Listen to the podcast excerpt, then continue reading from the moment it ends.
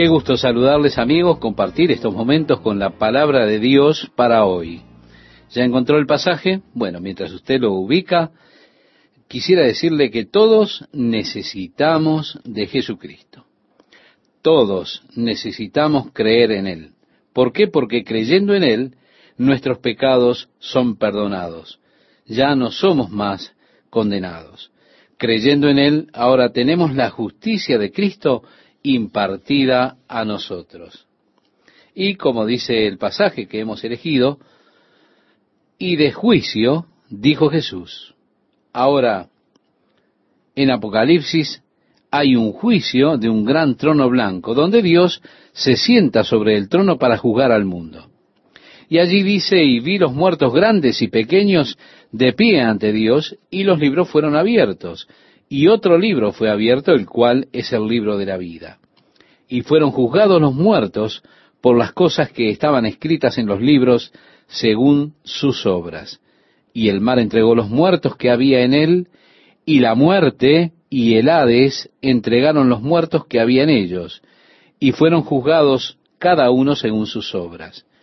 Y la muerte y el Hades fueron lanzados al lago de fuego. Esta es la muerte segunda. Y el que no se halló escrito en el libro de la vida fue lanzado al lago de fuego. Esto no es el juicio del cual está testificando el Espíritu Santo. Bueno, hay otro juicio. Está el tribunal de Cristo delante del cual todos los cristianos tienen que comparecer para recibir las cosas hechas en sus cuerpos, ora fueren ellas buenas o malas, donde nuestras obras habrán de ser juzgadas por el fuego, y lo que quede será recompensado por la clase de obras que hayamos hecho. Los motivos del corazón entonces serán probados. Y así dice la palabra de Dios, cuidaos vosotros mismos de no hacer vuestra justicia delante de los hombres, porque os digo, ya tenéis vuestra recompensa. Si usted está simplemente haciendo esto por brindar un espectáculo, así la gente le puede ver y decir, por Dios, ¿no es acaso este hombre tan dulce? ¿No es tan bueno? Y bueno, si esa es su motivación al hacerlo, esa aclamación, esos aplausos, será todo lo que usted recibirá alguna vez como recompensa. Estamos para hacer entonces nuestra justicia delante de Dios, de tal modo que no traigamos la atención de las personas sobre nosotros mismos. Así alumbre vuestra luz delante de los hombres para que vean vuestras buenas obras y glorifiquen a vuestro Padre que está en los cielos, decíamos cuando leíamos Mateo capítulo 15, versículo 16, si usted lo recuerda, estimado oyente. Y así es que nos pararemos en ese tribunal de Cristo delante del Señor, y allí seremos recompensados por el modo en que hayamos corrido la carrera. Pero quiero reiterar, ese no es el juicio del cual está hablando el Espíritu Santo. Cuando Jesús dijo de juicio, por cuanto el príncipe de este mundo ya ha sido juzgado. Es interesante. Él no habla acerca de nuestro juicio, sino que él habla en cuanto al príncipe del mundo siendo juzgado. Ahora la pregunta que nos hacemos es, ¿dónde fue juzgado el príncipe del mundo? El príncipe del mundo fue juzgado en la cruz. Pablo nos dice en la carta que él le escribe a la iglesia en Colosas, en el capítulo 2, que Jesús despojó a los principados y a las potestades, que son los rangos de espíritus malignos. Él dice que los exhibió públicamente triunfando sobre ellos en la cruz triunfando sobre ellos a través de su cruz. Por tanto, que ningún hombre le juzgue. El príncipe de este mundo ya ha sido juzgado. ¿Cuándo? Allí en la cruz, cuando Cristo venció a Satanás. Mire, Satanás tiene gran poder. Cuando Dios creó el mundo y colocó al hombre en él, Dios le dio al hombre dominio sobre el mundo. Le dijo a Adán, estás para tener dominio sobre los peces del mar, las aves de los cielos, sobre cada criatura que se mueve y se arrastra, porque yo te la he dado. Pero el hombre, estimado oyente, allá en el jardín de Edén, se lo dio a Satanás. Así que el hombre no es ya el gobernante del mundo, sino Satanás se ha vuelto el gobernante del mundo. Y vemos hoy las desastrosas consecuencias de ese gobierno de Satanás en las guerras, el sufrimiento, todas estas cosas, desastres que ocurren como consecuencia del gobierno de Satanás. Nosotros oramos, venga tu reino, tu voluntad sea hecha en los cielos como en la tierra, pero no ve usted aún esa concreción. Como en Hebreos leemos que Dios ha puesto todas las cosas en sujeción de Jesús, pero aún no vemos todas las cosas en sujeción a Él. Aún vemos un mundo en rebelión contra Dios. Aún vemos el fruto de esa rebelión en este mundo en el cual vivimos. Pero un día, por la gracia de Dios, viviremos en el mundo que Dios pretendió. Allí hay maravillosas descripciones de ese mundo en el Antiguo Testamento. Allí se nos dice que el león reposará con el cordero y un niño los guiará. El desierto florecerá como una rosa. Habrán manantiales en los desiertos, ríos en las secadales. El cojo saltará de alegría y el mudo estará cantando alabanzas a Dios.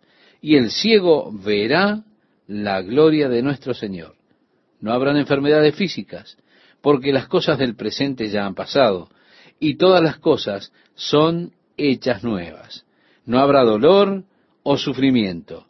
Usted verá al mundo en armonía con Dios. Verá el mundo como Dios pretendió que fuese. Pero ahora vemos un mundo en rebelión y vemos a los hombres bajo el control de Satanás.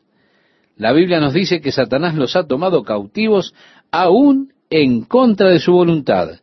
El apóstol Pablo dijo, para que los saquemos de la cautividad del enemigo, quien los ha tomado cautivos en contra de sus voluntades. El apóstol nos dice que el Dios de este siglo, haciendo referencia a Satanás, ha cegado los ojos para que no vean la verdad. Hay hombres hoy en día que no pueden ver la verdad. Ellos están atados por el poder de Satanás. Están cegados por él. Y hemos visto el esfuerzo vano y fútil del hombre tratando de libertarse de ese poder de las tinieblas. Ahora, el Espíritu Santo está convenciendo al mundo de pecado, de justicia y de juicio, porque el príncipe de este mundo ha sido juzgado. Lo que quiere decir es que usted no tiene por qué estar bajo el poder de Satanás no tiene que estar bajo la esclavitud de la corrupción. ¿Por qué? Por causa de la cruz de Jesucristo. Su victoria sobre Satanás allí en la cruz puede volverse nuestra victoria.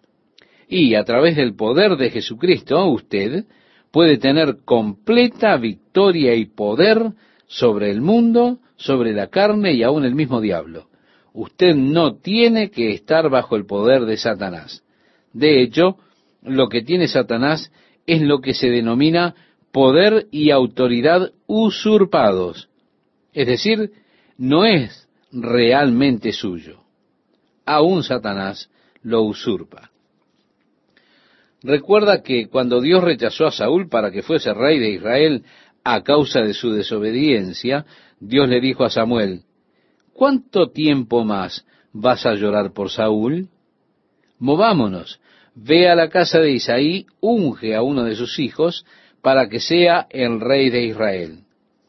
Así fue que Samuel se fue escurridizamente a la casa de Isaí por miedo de Saúl, y allí le dijo a Isaí, ¿me traerías a tus hijos? Y el primero que vino fue Eliab. Era un hombre alto, apuesto, entonces Samuel pensó, bien, seguro que este es el que Dios ha escogido para que sea el rey. Dios le dijo a Samuel, Samuel, no mires a la apariencia, porque yo no miro la apariencia externa, yo miro el corazón. Eliab no es el indicado. Así fue que uno a uno los hijos de Isaí pasaron delante de Samuel. Y a cada uno el Señor le decía que no. Finalmente Samuel tornó a Isaí y le dijo, ¿no tienes otro hijo? Él dijo, oh sí, tengo uno más, pero eres solo un joven, está afuera cuidando las ovejas. Samuel le dijo, bueno, llámalo. Y cuando David vino, este chico rudo, el Señor le dijo a Samuel, este es el indicado. Y tomó así su aceite y lo virtió sobre la cabeza de David, ungiéndolo como rey de Israel. Ahora bien, en lo que respecta a Dios, David era el rey. Dios le ungió como rey. Sin embargo, Saúl no creyó eso.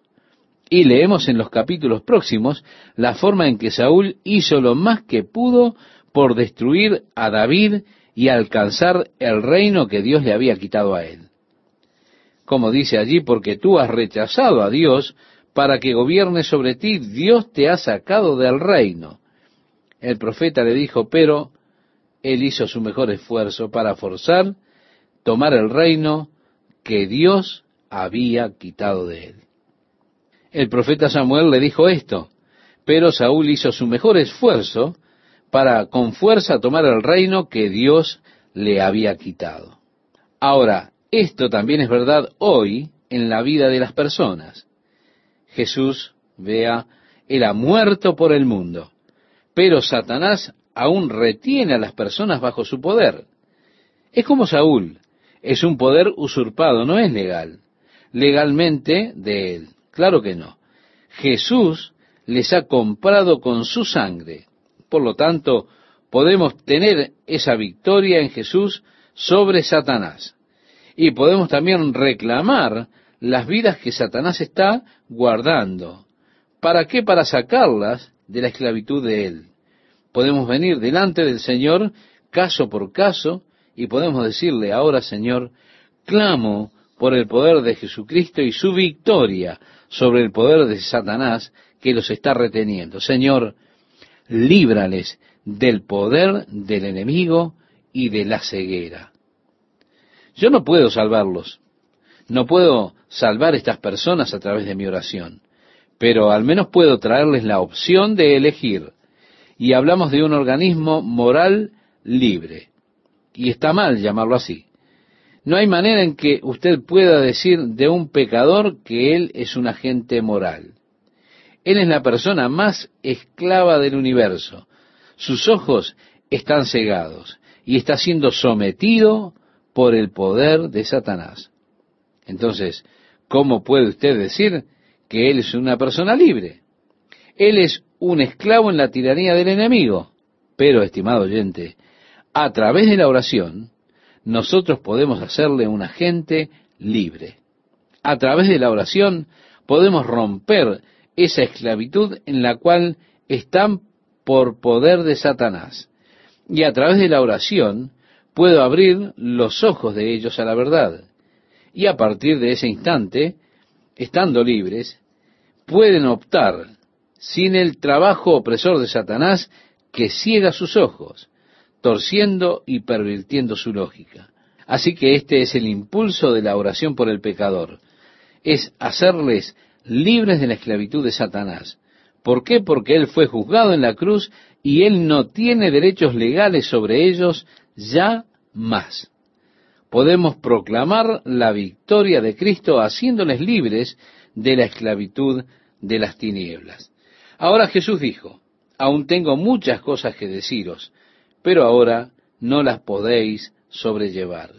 En otras palabras, no están listos para ellas.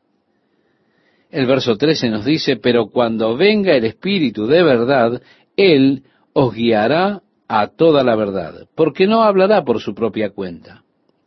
Él está hablando del Espíritu Santo. Él declara que él será un guía para nosotros a toda la verdad y que el Espíritu Santo no testificará de sí mismo. Ahora, lo mismo es verdad en nuestras vidas en el día de hoy. Jesús, usted verá, ha muerto por el mundo, pero Satanás aún tiene el poder a su cargo. Es como Saúl, es poder usurpado, no poder legal. Jesús nos ha comprado con su sangre. Jesús les ha comprado a los demás por su sangre. Y por lo tanto, podemos entrar en esa victoria de Jesús sobre Satanás. Podemos también reclamar las vidas que Satanás está teniendo en su control para que las podamos llevar de la cautividad del enemigo que las ha tomado cautivas. Y puede traer estas personas ante el Señor. Reitero, caso por caso. Podemos decir, ahora Señor, reclamo el poder de Jesucristo y su victoria sobre el poder que Satanás está teniendo sobre ellas, que las está cegando. Señor, líbrales del poder del enemigo y de esa ceguera. Lo puedo hacer. Los versículos 13 y 14 nos dicen, sino que hablará todo lo que oyere y os hará saber las cosas que habrán de venir. Él me glorificará, hablando del ministerio del Espíritu Santo.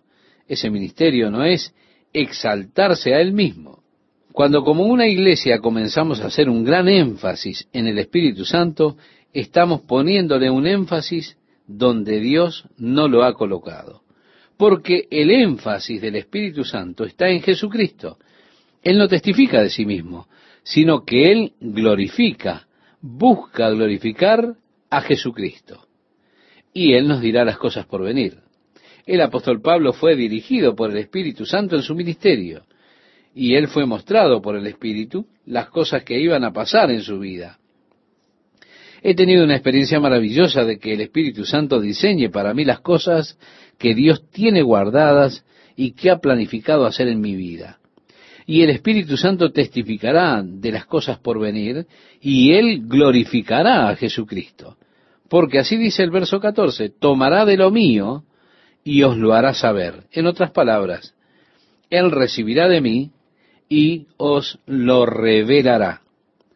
El versículo 15 nos dice, todo lo que tiene el Padre es mío.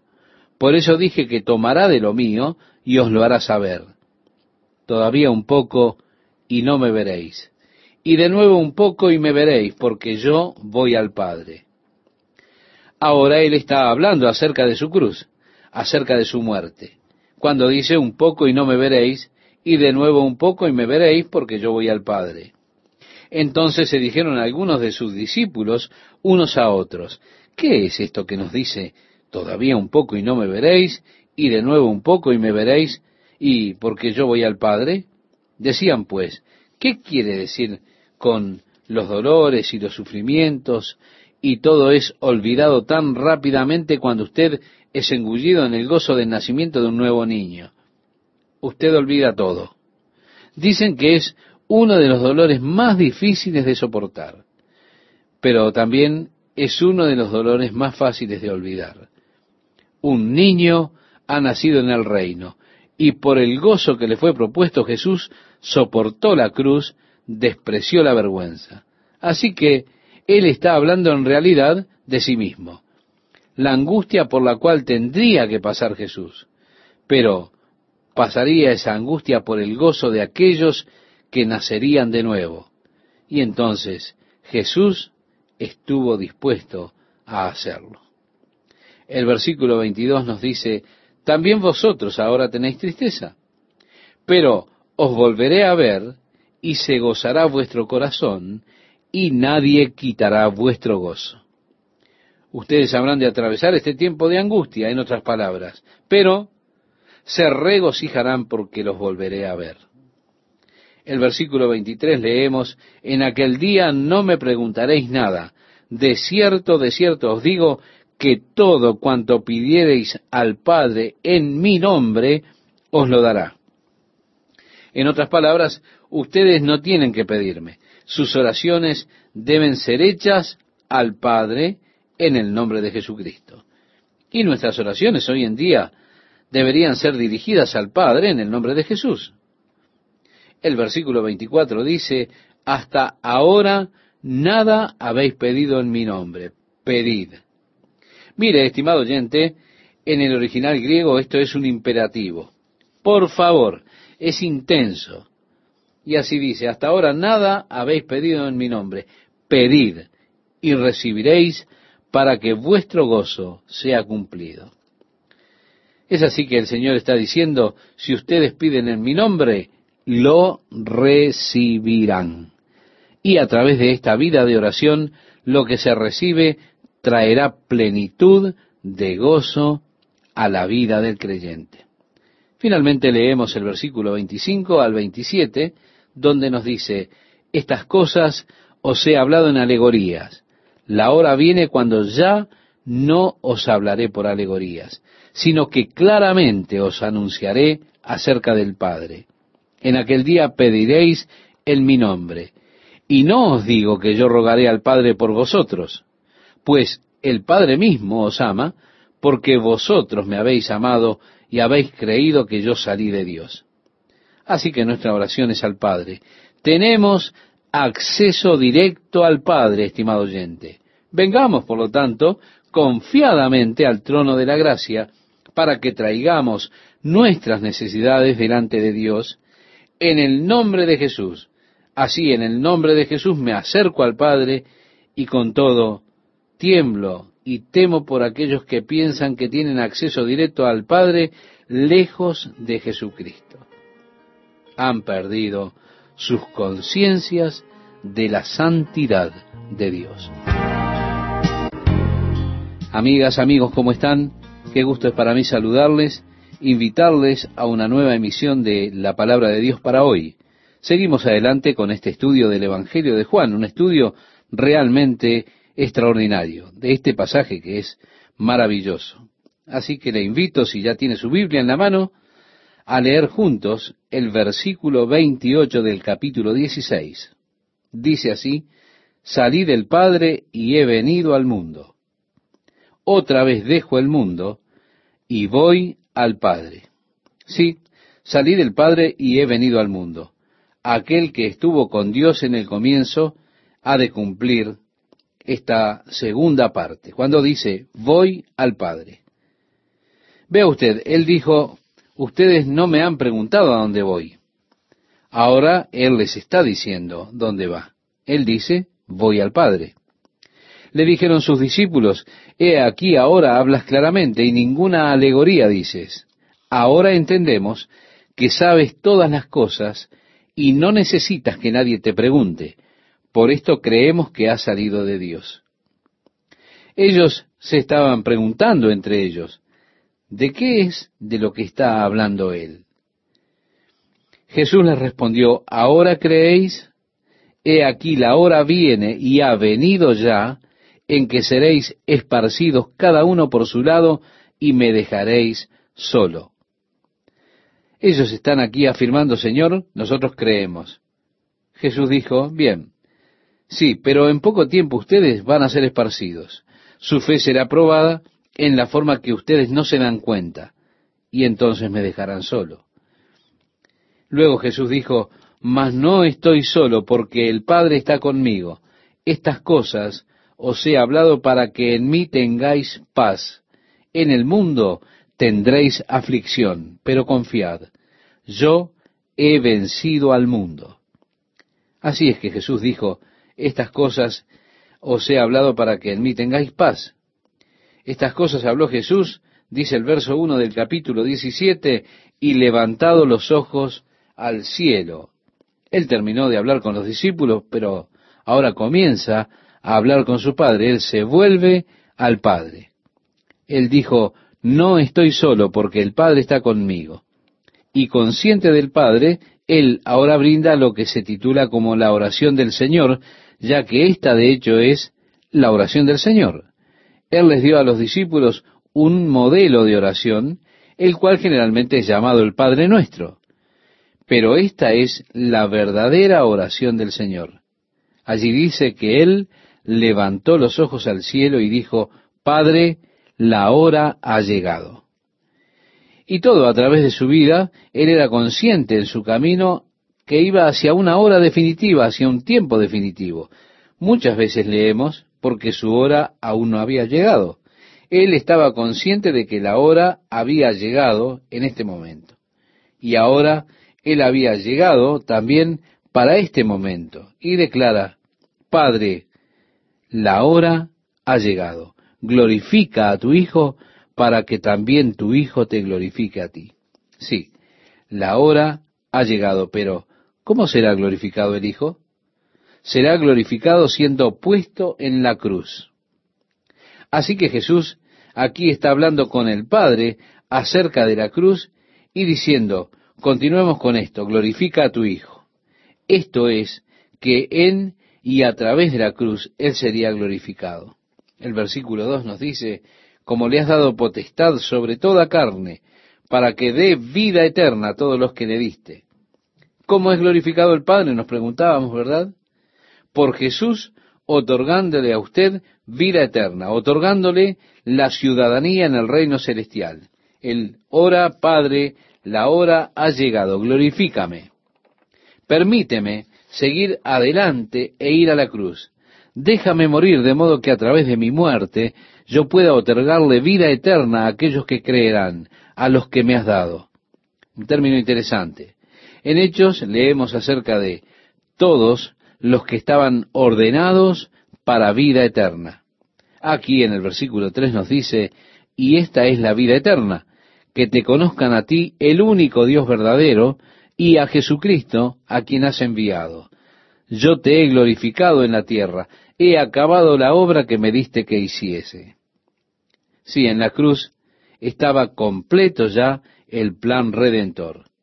Él pronunció sus últimas palabras antes de encomendar su espíritu al Padre. Él dijo, consumado es. ¿Qué? La obra de la redención del hombre el camino de vuelta a Dios, el camino para volvernos a Dios, ya está perfecto, completo. El hombre no tiene que vivir alienado de Dios nunca más. El hombre ahora puede caminar en comunión y compañerismo con el Padre una vez más. Su obra de redención ha sido terminada.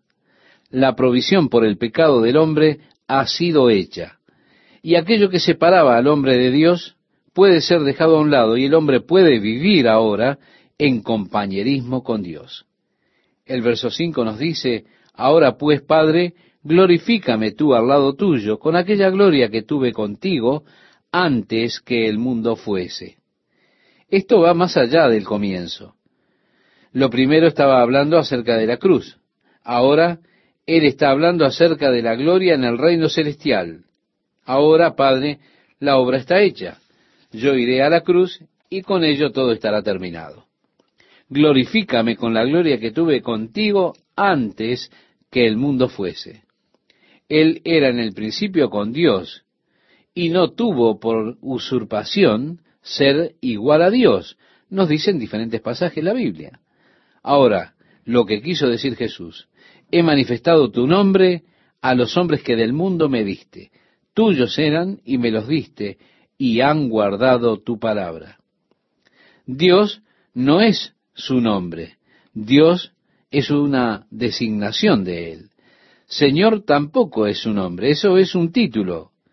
El nombre es Yahvé o Jehová. ¿Y cómo manifestó Jesús su nombre? El nombre Jesús es una contracción del hebreo, Jehová Joa o Yeshua, que es Jehová es salvación, eso es lo que significa. Jesús dijo, he manifestado tu nombre. Él llevó el nombre del eterno Dios, el nombre Yeshua. Jehová es salvación. Por eso dice, he manifestado tu nombre a los hombres que del mundo me diste. Tuyos eran y me los diste y han guardado tu palabra. Ahora han conocido que todas las cosas que me has dado proceden de ti, porque las palabras que me diste les he dado, y ellos las recibieron y han conocido verdaderamente que salí de ti y han creído que tú me enviaste. Y así Jesús, en la primera parte de su oración, está orando en lo concerniente a esta pequeña compañía de creyentes, los discípulos que estaban con él. En la primera parte su oración está centrada en ellos. Tú me los has dado. He manifestado tu nombre a ellos. Ellos son tuyos pero me los has dado y yo les he dado tus palabras y ahora las cosas están completas porque ellos creen que tú me has enviado. Yo ruego por ellos, no ruego por el mundo, dice el versículo 9. En este momento Él no está orando por el mundo, Él está orando por ese grupo especial, sus discípulos. Yo ruego por ellos, no ruego por el mundo, sino por los que me diste, porque tuyos son, y todo lo mío es tuyo, y lo tuyo mío, y he sido glorificado en ellos. Este Cristo puede ser glorificado en mi cuerpo, ya sea por vida o por muerte, decía el apóstol Pablo. Y ese debe ser el deseo de cada uno de nosotros. Oh Dios, glorifica al Hijo en y a través de mí. He sido glorificado en ellos, decía Jesús. Y ya no estoy en el mundo, mas estos están en el mundo, y yo voy a ti. Padre Santo, a los que me has dado, guárdalos en tu nombre. Él encomienda la seguridad de sus vidas al mismo Padre. Padre Santo, guárdalos en tu nombre. Qué hermosa oración de intercesión. Nos da a conocer un poco de lo que sucederá en el cielo. La Biblia dice que, ¿quién es el que condenará? Cristo es el que murió. Más aún, el que también resucitó, el que además está a la diestra de Dios, el que también intercede por nosotros. Esto dice la carta a los Romanos capítulo 8 versículo 34. En el libro de Hebreos leemos en el capítulo 7 25, por lo cual puede también salvar perpetuamente a los que por él se acercan a Dios, viviendo siempre para interceder por ellos. Este es un buen ejemplo del ministerio de intercesión de Jesús al estar orando al Padre por sus discípulos. Y qué extraordinaria oración. Padre Santo, a los que me has dado, guárdalos en tu nombre para que sean uno así como nosotros. Y ahora esta es la oración por sus discípulos. Esta unidad, Padre, que sean uno, así como nosotros. Es una oración tan íntima, tan personal. Él está derramando su corazón ante el Padre. Es absolutamente hermoso. ¿Y su oración por ellos? Que ellos sean uno. Él dice, cuando estaba con ellos en el mundo, yo los guardaba en tu nombre, a los que me diste yo los guardé, y ninguno de ellos se perdió, sino el hijo de perdición, para que la escritura se cumpliese. Yo los guardé, Padre, a todos ellos, menos al hijo de perdición. Esto es casi un título que se le da a Judas Iscariote. En otra ocasión leemos que el mismo título se le da al anticristo. También él es llamado hijo de perdición. Jesús dijo en el versículo 13, pero ahora voy a ti y hablo esto en el mundo para que tengan mi gozo cumplido en sí mismos. Aquí Jesús está hablando acerca de su gozo al enfrentar la cruz, que tengan mi gozo cumplido en sí mismos. Yo les he dado tu palabra y el mundo los aborreció, porque no son del mundo, como tampoco yo soy del mundo. No ruego que los quites del mundo, sino que los guardes del mal. No ruego que los quites del mundo, sino que los guardes del mal, reiteramos. Esto es una hermosa oración. Dios, guárdame del mundo. Las presiones a veces son tan grandes, estimado oyente, para conformar al mundo, a los modelos mundanos, pero, oh Dios, guárdanos del mal. Porque Él dijo, no son del mundo como tampoco yo soy del mundo. Santifícalos en tu verdad, tu palabra es verdad. Esto significa sepáralos. Y la palabra santidad es eso, separado, apartado. Aparta los padres a través de tu palabra. Tu palabra es verdad. Como tú me enviaste al mundo, así yo los he enviado al mundo. Y por ellos yo me santifico a mí mismo, para que también ellos sean santificados en verdad mas no ruego solamente por estos. Hemos leído en el capítulo 17 de Juan, desde el versículo 17 al versículo 20, estimado oyente. Y él está extendiendo su oración más allá de la esfera de los discípulos que estaban con él en ese momento. Él extiende esa oración hacia usted y hacia mí. Y ahora, entrando en ese hermoso lugar, cuando el Señor intercede por mí. ¿Y qué es lo que Él ora por mí? dice, mas no ruego solamente por estos, sino también por los que han de creer en mí por la palabra de ellos. Y yo he llegado a creer en Jesucristo a través de la palabra de ellos, a través de las palabras del Nuevo Testamento. Y debido a que yo he creído en Jesucristo a través de la palabra, yo estoy incluido en esa oración que Jesús realizó al Padre allí en Juan 17. ¿Y qué es lo que Él pidió por usted, estimado oyente? ¿Qué es lo que pidió por mí? Nuevamente, para que todos sean uno, como tú, oh Padre, en mí y yo en ti, que también ellos sean uno en nosotros, para que el mundo crea que tú me enviaste. Sí, estimado oyente, la oración de Jesús por la iglesia es por su unidad, para que seamos uno. Y yo pienso en lo trágico que es y qué testigo débil para el mundo es que la iglesia esté tan dividida y fraccionada. Esto no es una crítica contra las denominaciones, no. Yo puedo ver el propósito de las denominaciones, no tengo problema con eso. El único problema que tengo es cuando las personas se vuelven denominacionalistas, cuando ellos no pueden ver toda la iglesia, todo el cuerpo de Cristo, sino que solo ven su pequeño segmento y al resto excluido. Eso es contrario a la oración de Cristo. Así que su oración es que todos seamos uno. Continúa diciendo, la gloria que me diste, yo les he dado para que sean uno, así como nosotros somos uno. Yo en ellos y tú en mí, para que sean perfectos en unidad, para que el mundo conozca que tú me enviaste y que los has amado a ellos, como también a mí me has amado. Jesús está diciendo que esa unidad debería servir de testimonio para el mundo, para que el mundo conozca que tú me enviaste, decía Jesús.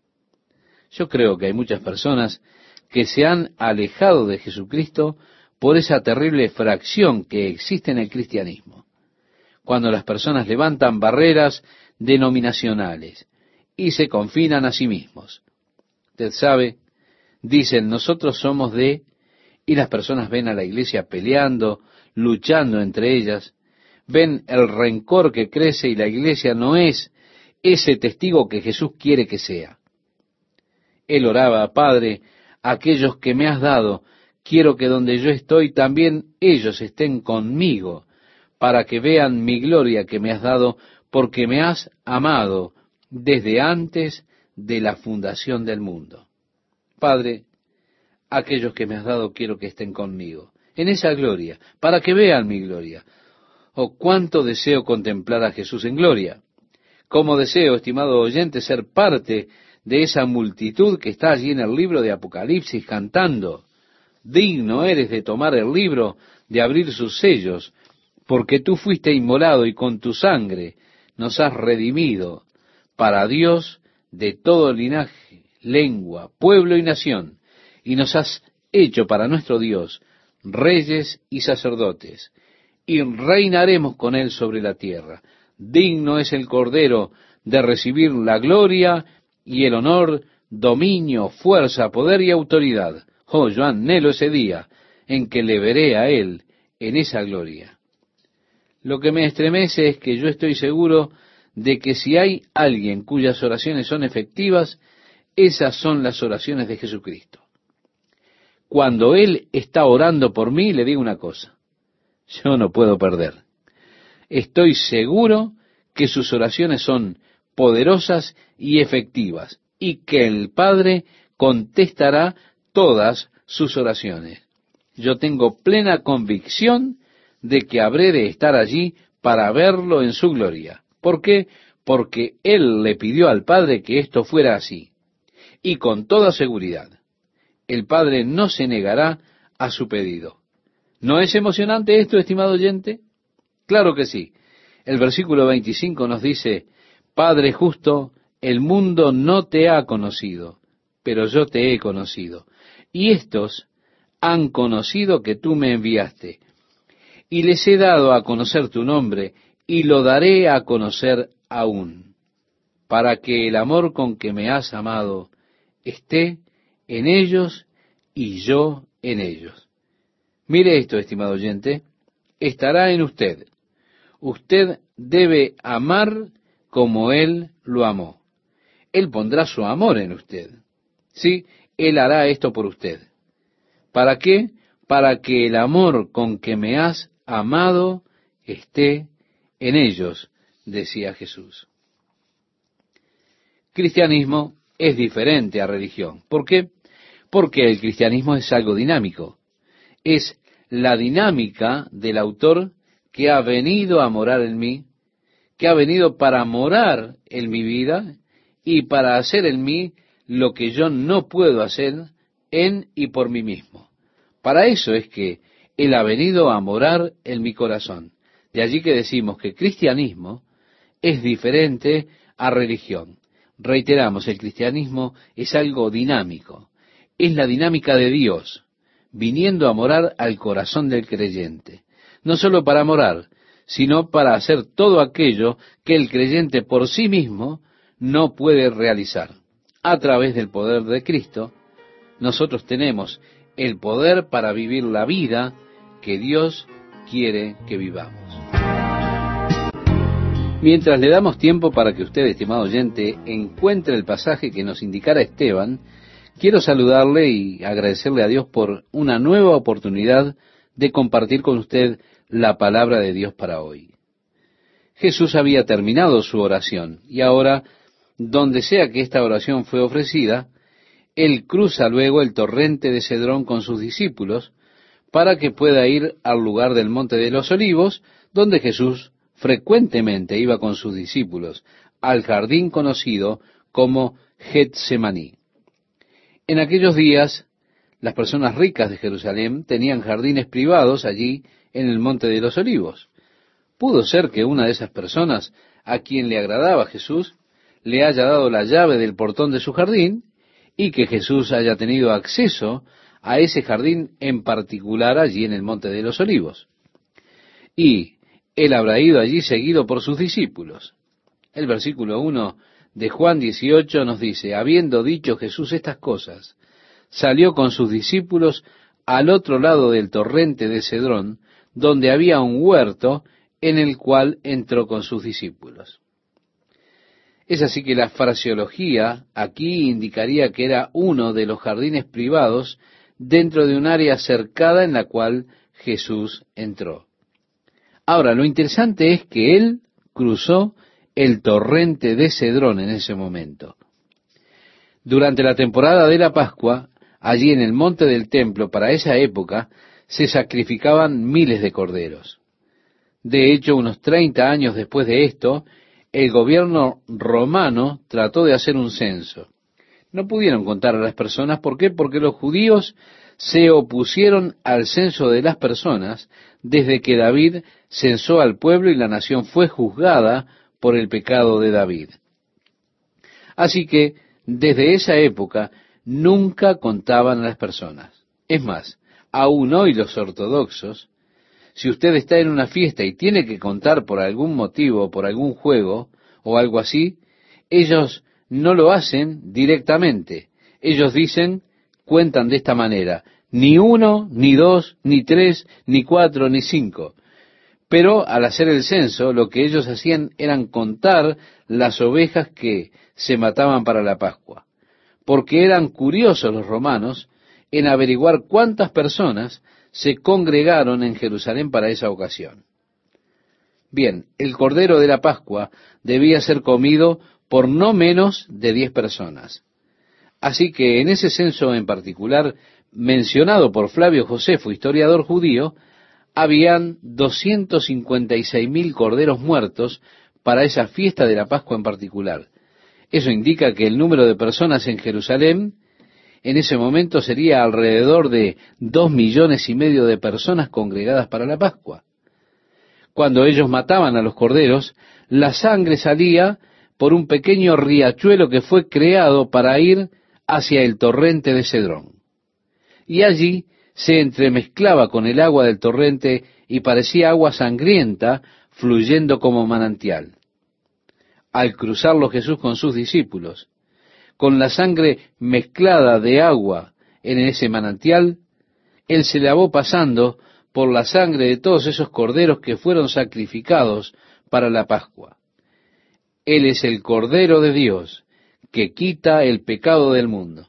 Así que para Él probablemente fue un momento muy tocante cuando Él cruzó el manantial con sus discípulos, viendo el fluir de la sangre roja de los corderos sacrificados para la Pascua. El versículo 2 nos dice, y también Judas, el que le entregaba conocía aquel lugar, porque muchas veces Jesús se había reunido allí con sus discípulos. Judas, pues, tomando una compañía de soldados y alguaciles, de los principales sacerdotes y de los fariseos, fue allí con linternas y antorchas y con armas. La compañía, la palabra griega indica un contingente romano de lo que era conocido como una corte de 650 hombres, o también tenían un contingente mayor de unos mil hombres, que luego era reducido a 270, que actuaron en el Calvario. Mas los hombres de a pie, o al menos, eran 200 hombres. Es interesante que trajesen un número tan grande de soldados romanos con los oficiales del templo para arrestar a Jesús con sus doce discípulos. ¿Por qué pensaron que necesitaban muchos? Esto es interesante, ¿verdad? Pero Jesús, sabiendo todas las cosas que le habían de sobrevenir, se adelantó. Él salió del jardín. Ellos vinieron con sus antorchas. Ahora bien, era luna llena. Realmente ellos no necesitaban antorchas durante la noche de luna llena, pero quizá ellos pensaron que él se escondería allí entre los arbustos. Así fue que vinieron con sus antorchas y con armas. Pero Jesús les salió al encuentro y les dijo, ¿a quién buscáis? Le respondieron, a Jesús Nazareno. Jesús les dijo, yo soy. Y estaba también con ellos Judas, el que le entregaba. Ahora, quiero que usted note aquí que la frase Jesús les dijo está en algunas Biblias en cursiva, lo cual significa que fue añadida por los traductores. Jesús simplemente dijo, yo soy, y ese nombre divino del eterno Dios. Cuando Jesús lo dijo, yo soy, sin duda hubo allí un estallido de poder, de poder divino. Cuando les dijo, yo soy, retrocedieron y cayeron a tierra. Ahora, en ese momento Jesús pudo simplemente haber salido caminando y dejarlos allí tendidos. Es interesante que Jesús está teniendo el control de toda la situación. Él es el maestro. Y aunque ellos vinieron a arrestarle, es Él quien da las órdenes. Es bueno que notemos esto, estimado oyente. Volvió pues a preguntarles, ¿a quién buscáis? Y ellos dijeron, a Jesús Nazareno. Respondió Jesús, os he dicho que yo soy, pues si me buscáis a mí, dejad ir a estos. Él les ordenó que sus discípulos se vayan, lo cual hicieron. ¿Por qué? Porque Él estaba teniendo el control de toda la situación. Él estaba dando las órdenes en ese momento un perfecto control de toda la situación. ¿Para qué? Para que se cumpliese aquello que había dicho, de los que me diste, no perdí ninguno. Entonces Simón Pedro, que tenía una espada, la desenvainó e hirió al siervo del sumo sacerdote y le cortó la oreja derecha. El siervo se llamaba Malco.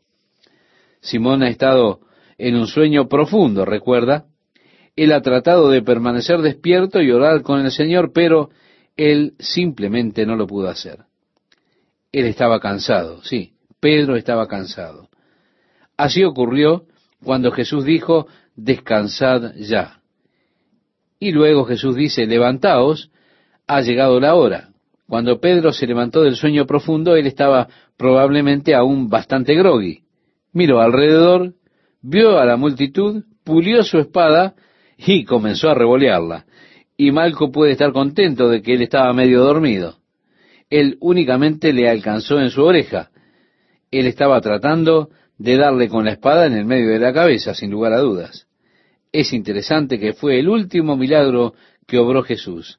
Él lo hizo para cubrir un acto de uno de sus discípulos que estropeaba todo.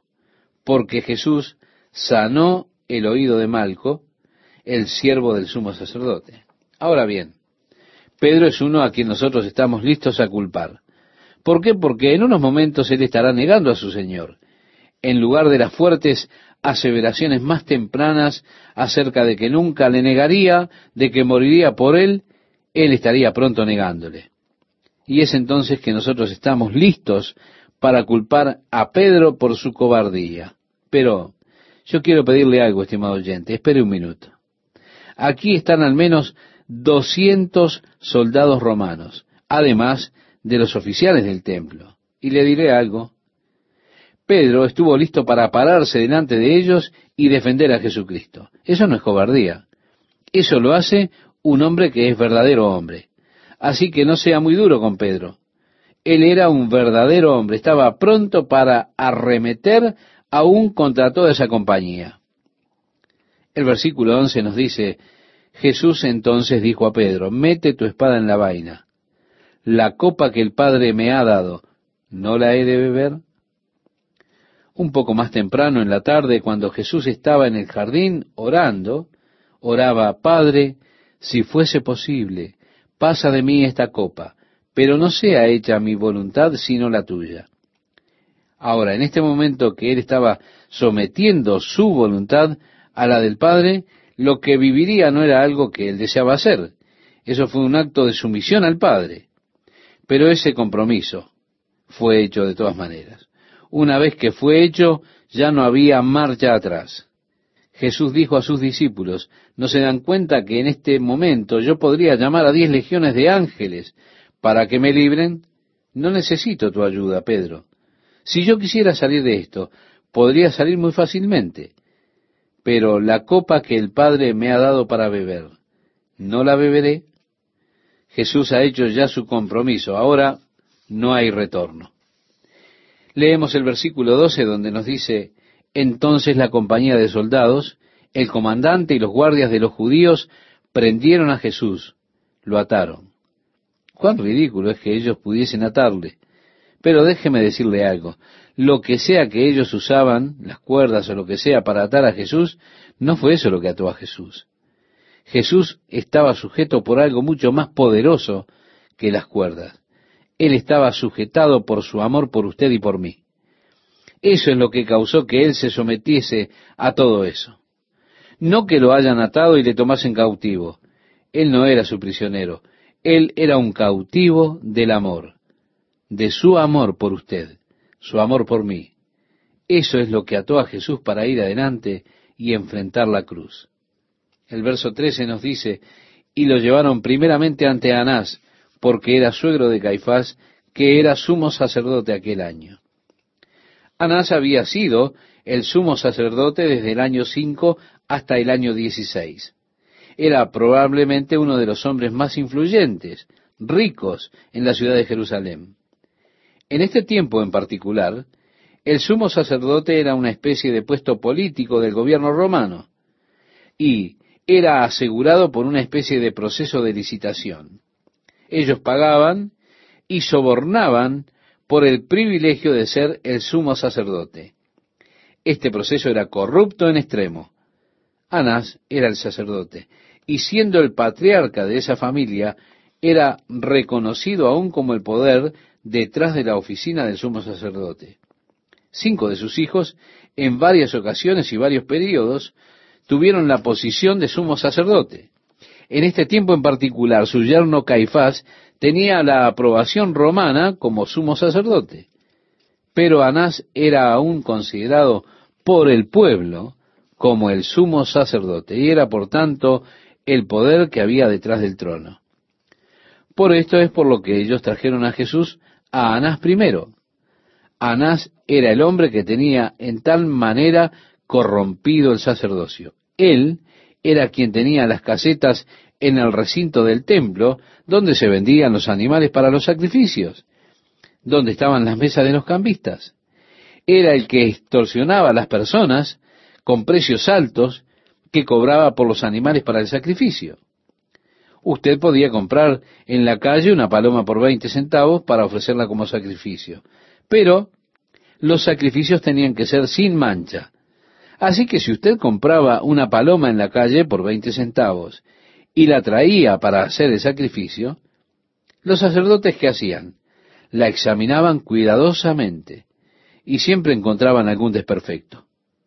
Entonces, era mejor que usted fuera a la mesa por allí y comprara una paloma de la de ellos. Por supuesto, Esto era una concesión que tenía Anás y le pedían a usted unos 10, 15 dólares por cada paloma. Pero si usted quería ofrecer un sacrificio tenía que tener una que los sacerdotes aceptasen. Y éstas estaban aprobadas por ellos. No hacían preguntas para las que vendía Anás a través de sus concesionarios allí en el templo. Esta fue la cosa que vio Jesús y que le molestó tanto, que le llevó a hacer un azote y a echarlos del templo él trastornó las mesas de los cambistas y dijo, la casa de mi padre, casa de oración será llamada, y vosotros la habéis vuelto la cueva de ladrones, comercializando las cosas de Dios. ¿Cómo le molesta a Dios esto, estimado oyente? Y pienso que sería muy sabio para muchos en estos días, muchos de esos evangelistas y sanadores que andan por todo el país, que se den cuenta de cuán enojado se pone Dios cuando las personas tratan de comercializar con el Evangelio, o poner en el camino de los hombres barreras para que ellos vengan a Dios. Las personas que tratan de enriquecerse a sí mismas con el Evangelio harían muy bien en estudiar el enojo de Jesús cuando él encontró esto allí en el recinto del templo. Y Anás la tenía con Jesús desde que él trastornó su pequeño negocio. Naturalmente, ellos recompusieron nuevamente todas esas cosas. Pero a Anás le exasperó el que Jesús se atreviese a molestar su negocio de chantaje. Así es que él fue primero traído a este hombre, un chantajista, un hombre rico, un saduceo. Así fue que él fue primero juzgado ante Anás, luego por Caifás y luego por Pilato. Sí, Jesús primeramente fue juzgado ante Anás, luego por Caifás y luego por Pilatos. Le trajeron a Anás, que era el sumo sacerdote, suegro de Caifás, que era en ese año sumo sacerdote. Así que por ello es por lo que hubieron dos sumos sacerdotes. Anás, el patriarca, el anciano, reconocido por el pueblo.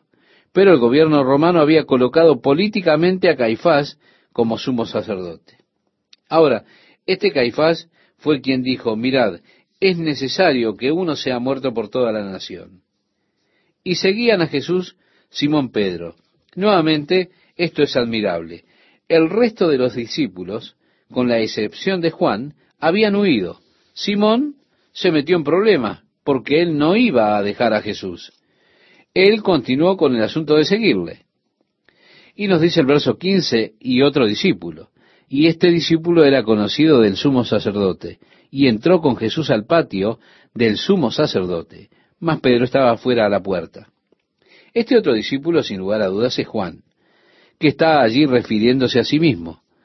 Él fue conocido por el sumo sacerdote. Ahora, ¿cómo cree usted que Juan se supone era conocido del sumo sacerdote? Según las historias, el padre de Juan, Zebedeo, era un pescador muy rico, y era imposible encontrar pescado fresco en el mercado de Jerusalén. Así que salaban el pescado, y este era una exquisitez, conforme a las historias, ¿verdad? De hecho, hoy en día hay un pequeño café en la ciudad vieja de Jerusalén, y debajo de este comercio hay bóvedas. Ellos le dicen a ustedes que estas bóvedas eran el mercado de pescados de Zebedeo, y que él vendía el pescado salado al sumo sacerdote. Ahora, si fue así, cuando Juan fue creciendo, él probablemente fue el delivery y fue al hogar del sumo sacerdote en varias ocasiones para entregar el pescado salado. Así se cree que Juan conocía al sumo sacerdote. De cualquier forma, él lo conocía. Así que él entró, pero Pedro se quedó del lado de afuera. Y como seguimos leyendo, más Pedro estaba afuera a la puerta. Salió pues el discípulo que era conocido del sumo sacerdote y habló a la portera e hizo entrar a Pedro. Entonces la criada portera dijo a Pedro, ¿no eres tú también de los discípulos de este hombre? Dijo él, no lo soy. Y estaban en pie los siervos y los alguaciles que habían encendido un fuego, porque hacía frío y se calentaban. Y también con ellos estaba Pedro en pie calentándose. Estimado oyente, debo decirle a estas alturas, tenga cuidado siempre que usted busque calentarse al calor del fuego del enemigo. ¿Por qué? Porque usted estará en un territorio muy peligroso.